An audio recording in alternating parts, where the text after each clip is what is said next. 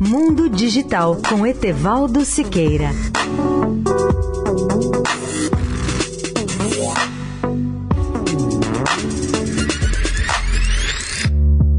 Olá, amigos da Eldorado. Até aqui só conhecíamos a impressão 3D feita com materiais plásticos ou de pouca dureza. A boa novidade é que está surgindo a impressão 3D para peças de metal, conforme divulgou há poucos meses a MIT Technology Review, a revista de tecnologia do Instituto de Tecnologia de Massachusetts. Embora conhecida há décadas, a impressão 3D era usada apenas como tecnologia de produção de protótipos, também chamada de prototipagem rápida ou impressão 3D, mas com poucas aplicações de larga escala na indústria, especialmente na indústria manufatureira. Era mais uma preferência de robistas e projetistas que precisam produzir um único protótipo. O fato novo e relevante é a chegada das impressoras 3D para outros materiais, em especial metais. A tecnologia está madura e com ela torna-se muito mais barato e fácil produzir peças de metal em larga escala. Se a indústria adotar amplamente o novo sistema, isso poderá mudar a maneira com que produzimos muitos produtos em massa. Isso é realmente importante porque com esse avanço a indústria manufatureira metalúrgica poderá produzir grandes e complexos objetos metálicos cuja demanda não pode atender hoje nos prazos e condições de preços que a nova tecnologia de impressão 3D pode pode oferecer.